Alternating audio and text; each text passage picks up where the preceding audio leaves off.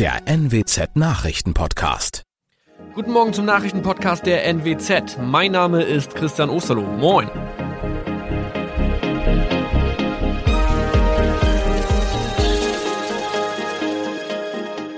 Und das sind unsere regionalen Nachrichten am Morgen. Die Grünen wollen Moorstraße in Oldenburg umbenennen. Viereinhalb Jahre Gefängnis für Falschgoldhandel. Und Landkreis Kloppenburg meldet ersten Omikron-Fall. Der Name Moorstraße könnte laut den Oldenburger Grünen rassistisch aufgefasst werden. Deshalb fordern diese eine Umbenennung. Die Straße wurde allerdings nach Hermann Moor benannt, einem der ersten Siedler in der Gegend. Um Missverständnisse auszuschließen, beantragen die Grünen eine Änderung in Hermann Moor Straße. Dann müssten alle Anwohner ihre neue Adresse in ihren Pässen angleichen. Außerdem müssten Polizei, Feuerwehr, Rettungsdienste und Anbieter von Navigationssystemen informiert werden. Die Stadtverwaltung schlug vor, ein Zusatzschild mit Informationen zur Person Hermann Mohr anzubringen. So könne man alle Irritationen beseitigen. Tobias G. musste wegen dem Verkauf von Falschgold am Mittwoch vor das Landgericht Oldenburg. Nachdem der Schortenser bereits im Mai zu einer Freiheitsstrafe von mehr als drei Jahren in Jever verurteilt wurde, betrieb er seinen Handel auf eBay Kleinanzeigen weiter. Das wog bei der Verhandlung schwer auf. Der 27-Jährige schrieb in die Inseratsüberschrift das Wort plated, was so viel bedeutet wie überzogene und nur vergoldete Ware. Da im weiteren Anzeigentext aber die Rede von einem Reinheitsgrad war und die abgebildeten Goldbarren eine Seriennummer trugen, handelt es sich hierbei um eine Täuschung. Tobias G. wurde zu viereinhalb Jahren Haft verurteilt. Ein weiterer Fall der neuen Omikron-Variante ist am Mittwoch im Nordwesten bekannt geworden.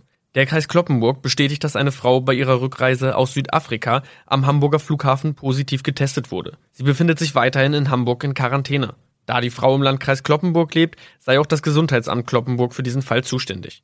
Zuvor gab es bereits bestätigte Omikron-Fälle in der Wesermarsch und im Kreis Leer. Das waren unsere Nachrichten aus der Region. Weitere aktuelle News aus dem Nordwesten finden Sie wie immer auf NWZ Online. Und Aktuelles aus Deutschland und der Welt hören Sie jetzt von unseren Kollegen aus Berlin. Vielen Dank und einen schönen guten Morgen. Ich bin Benjamin Kloß und das sind heute unsere Themen aus Deutschland und der Welt. Die erste Sitzung des neu gewählten Bundestags steht an. Die EU berät über die zu hohen Energiepreise und der Fall Kimmich beschäftigt noch immer. Jetzt meldet sich der Deutsche Ethikrat. Obwohl noch keine neue Bundesregierung steht, kommt heute der neu gewählte Bundestag zur ersten Sitzung zusammen. Zuvor findet traditionell ein ökumenischer Gottesdienst in der St. Marienkirche in Berlin statt. Am späten Dienstagnachmittag wird Bundespräsident Frank-Walter Steinmeier Bundeskanzlerin Angela Merkel und den Mitgliedern der Bundesregierung aufgrund der Beendigung ihrer Ämter die Entlassungsurkunden aushändigen. David Riemer berichtet aus Berlin.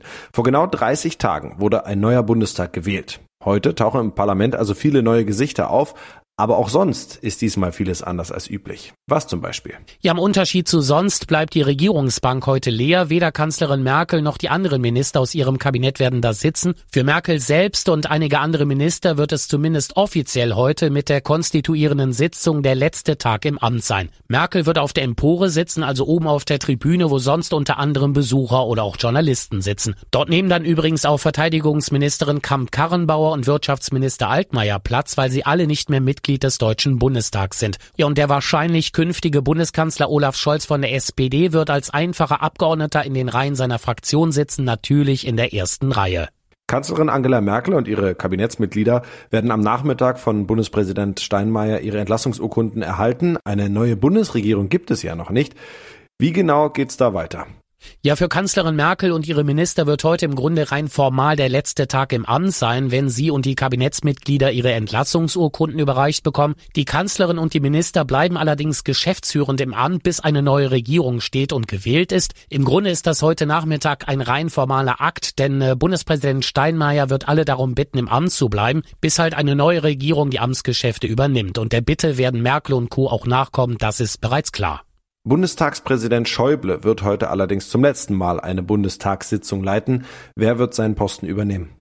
Ja, aller Wahrscheinlichkeit nach wird die SPD-Abgeordnete Bärbel Baas die Schäuble-Nachfolge übernehmen. Das protokollarisch zweithöchste Amt wird damit in der Geschichte der Bundesrepublik erst zum dritten Mal eine Frau innehaben. Baas ist bisher noch nicht so bekannt. In der SPD-Fraktion war sie zuletzt unter anderem fürs Thema Gesundheit zuständig und damit auch für Corona. In Sachen Pandemie stand und steht auch immer noch Gesundheitsexperte Karl Lauterbach für die Sozialdemokraten aber viel, viel mehr im Fokus. Dass die SPD nun Anrecht auf den Posten des Bundestagspräsidenten hat, geht auf auf Tradition zurück, denn äh, der Fraktion mit den meisten Abgeordneten steht das Amt zu und die größte Fraktion im Bundestag ist nicht mehr die Union, also CDU und CSU, sondern die SPD. Der neue Bundestag ist von den Mitgliedern her etwas größer als der letzte.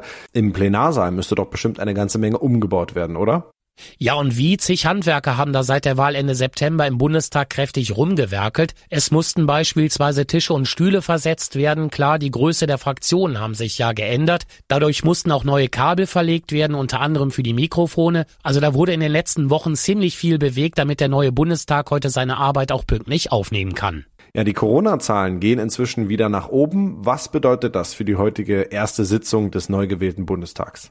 Ja, die steigenden Zahlen sind für die erste Sitzung des neuen Parlaments natürlich eine Riesenherausforderung. Bisher mussten einfache Abstandsregeln ja eingehalten werden, heißt nicht alle Abgeordneten durften gleichzeitig in den Bundestag kommen. Das ist bei der konstituierenden Sitzung nun anders. Alle frisch gewählten 736 Mitglieder sollen nämlich dabei sein und deshalb gelten heute strengere Regeln. Nur wer getestet, geimpft oder genesen ist, darf in den Plenarsaal rein. Gibt es sonst noch ein paar wichtige Daten zum neuen Bundestag? Ja, insgesamt wird das Parlament jünger. Knapp 30 Prozent der Abgeordneten sind nicht älter als 40. Mal zum Vergleich, im 2017 gewählten Bundestag waren es gerade mal 15 Prozent. Dafür verantwortlich ist vor allem das starke Abschneiden von SPD, Grünen und FDP bei der Bundestagswahl. Die Grünen haben sogar zwei 23-Jährige im Parlament sitzen und damit die jüngsten Abgeordneten überhaupt. Und erstmal ziehen für die Grünen zwei Transfrauen in den Bundestag ein. Ja, und was den Anteil der Frauen angeht, angeht, bildet der Bundestag die deutsche Bevölkerung nicht gut ab. Etwas mehr als die Hälfte der Deutschen sind ja weiblich, im Bundestag ist es aber nur ein Drittel. Immerhin hat sich der Anteil der Frauen im Vergleich zum vorigen Bundestag aber leicht erhöht. Die EU-Staaten sind sich weiter uneins, wie sie langfristig gegen hohe Energiepreise vorgehen sollen. Die Staats- und Regierungschefs verständigten sich beim Gipfel in Brüssel darauf, den Gründen für den Preisanstieg genauer auf den Grund zu gehen. Demnach sollen zunächst die EU-Länder national eingreifen, um Verbraucher und Unternehmen kurzfristig vor hohen Kosten zu schützen. Heute, an diesem Dienstag, sollen die Diskussionen bei einem Sondertreffen der EU-Energieminister fortgesetzt werden. Sarah Geiserde berichtet aus Brüssel, welche Maßnahmen stehen zur Diskussion. Einige Länder wie Spanien und Frankreich, die sehen die Lösung in gemeinsamen Gaseinkäufen und Vorräten. Außerdem fordern sie eine Reform des Großhandelsmarktes für Strom. Davon erhoffen sie sich, dass der Gaspreis in Zukunft nicht mehr so einen starken Einfluss auf den Strompreis hat. Aber Deutschland und einige andere EU-Länder wollen von so einer Reform nichts wissen. Eine Einigung zu finden dürfte eine schwierige Aufgabe werden. Dass das jetzt schon beim Treffen der Energieminister gelingt, ist unwahrscheinlich. Wie ist denn die Begründung, also warum Deutschland und andere Reformen der Energiemärkte ablehnen? Also neben Deutschland sprechen wir da auch unter anderem von Österreich und den Niederlanden. Äh, für sie macht es keinen Sinn, in die Gestaltung der eigenen Energiemärkte einzugreifen, weil die Preiserhöhungen von internationalen Faktoren getrieben seien. Sie sehen die Lösung mittelfristig unter anderem im Ausbau der erneuerbaren Energien, eine gut geführte Energiewende würde dafür sorgen, dass die Preise erschwinglich und vorhersehbar bleiben, meinen diese Länder. Ja, und damit widersprechen sie auch Ländern wie Polen und Tschechien, die der Klimapolitik der EU eine Mitschuld an den hohen Energiepreisen geben. Es gibt wieder mehr Corona-Infektionen. Die Inzidenz steigt erstmals seit Mai wieder auf 110 und die Debatte um Joshua Kimmichs Bedenken zur Impfung geht weiter. Der Fußballnationalspieler sei einer Falschinformation aufgesessen, so die Vorsitzende des Deutschen Ethikrates Alena Büchs bei Sky. Er habe sich nach eigener Aussage noch nicht impfen lassen, weil es keine Langzeitstudie gebe. Michel Gradel berichtet. Das ist ja schon eine recht harte Aussage. Warum wird denn von einer Falschinformation gesprochen? Ja, es geht darum, dass unter Langzeitfolgen oft verstanden wird, dass Nebenwirkungen erst Jahre nach der Impfung auftreten und genau das sei extrem selten bei jeder Art von Impfung, sagt die Ständige Impfkommission. Und die hat auch betont, dass an den mRNA-Impfstoffen seit Jahrzehnten schon geforscht werde und es Studien zu den Nebenwirkungen gebe. Inzwischen gäbe es auch viele Daten, da weltweit über sechs Milliarden Corona-Impfstoffdosen verabreicht worden. Aber trotzdem zeigt die Debatte jetzt natürlich auch, dass nicht nur Kimmich solche Bedenken hat, sondern einige Menschen. Ja, obwohl er nicht der Einzige ist, steht er jetzt besonders in der Kritik. Warum? Ja, es geht darum, dass ihm natürlich sehr viele Menschen zuhören. Alena Büchs vom Deutschen Ethikrat sagte dazu bei Sky. Es wäre einfach toll gewesen, ähm, wenn er seine Plattform genutzt hätte, sich besser beraten zu lassen und dann sozusagen auch in der Hinsicht ein Vorbild zu sein. Da hat er einfach eine besondere Verantwortung. Kimmich hat ja auch gar nicht ausgeschlossen, dass er sich vielleicht doch noch impfen lässt. Aber in der Debatte kocht natürlich auch hoch, dass manche Fans nur noch mit 2G-Regel ins Stadion kommen und die Spieler auf dem Platz dann aber nicht geimpft sein müssen. Die Corona-Zahlen steigen ja auch gerade wieder. Äh, SPD-Gesundheitsexperten befürchten noch einen stärkeren Anstieg, vor allem bei Kindern. Woran liegt das? Auch das liegt unter anderem an den Impfungen. Bei Erwachsenen ist die Impfquote schon ganz gut. Vier von fünf Erwachsene sind laut Gesundheitsminister Spahn geimpft. Aber bei Kindern sieht das ganz anders aus. Für unter Zwölfjährige ist aktuell ja auch noch gar kein Impfstoff zugelassen. Nach den Herbstferien befürchtet SPD-Gesundheitsexperte Karl Lauterbach dann einen Anstieg der Infektionszahlen. Die kalte Jahreszeit steht an. Es könne dann weniger gelüftet werden und die Luftfilter seien in vielen Schulen immer noch ein Problem. Deswegen schlägt er drei Corona-Tests Tests pro Woche an Schulen vor. Ja, in unserem Tipp des Tages geht es heute um den sicheren Weg zur Arbeit und vor allem zurück. Der Herbst ist inzwischen nämlich nicht nur schön bunt geworden, sondern wird auch langsam immer kälter. Unfallforscher warnen vor Straßenglätte, gerade dann, wenn man nicht damit rechnet. Dazu verschärft der Herbst die Gefahr durch Wildwechsel. Zeit nochmal für ein paar Herbstfahrttipps. Ronny Thorau berichtet. Wenn im Radio die Blitzeiswarnung läuft, fahren die meisten ja vorsichtig. Aber es gibt auch Momente und Orte im Herbst, da rechnen viele vielleicht noch nicht mit gefährlicher Glätte. Wo muss man höllisch aufpassen? Ja, viele von uns orientieren sich, glaube ich, einfach so bauchgefühlmäßig nach den Temperaturen. Und wenn es dann heißt, heute fünf bis sechs Grad, dann denkt man nicht groß an Glätte. Erst recht nicht, wenn die Straßen auch so beim Losfahren erstmal griffig und sauber aussehen. Aber es gibt eben Stellen, wo die Temperatur deutlich tiefer liegen kann. Auf schattigen Straßenabschnitten in Wäldern zum Beispiel. Oder auf Brücken, an Nordhängen, wo keine Sonne hinscheint. Oder in Höhenlagen, wo viel Wind weht. Oder in Senken, wo sich die kalte Luft staut. Da ist es eben oft viel kühler. Ja, und damit auch automatisch glatt. Nicht automatisch, aber wenn dann Regen fällt oder sich Tau oder Reif auf der Straße absetzen, dann kann es eben schnell sehr glatt werden. Manchmal warnen da ja auch Schilder mit Schneeflockensymbol vor. Die sollte man wirklich ernst nehmen und langsamer fahren.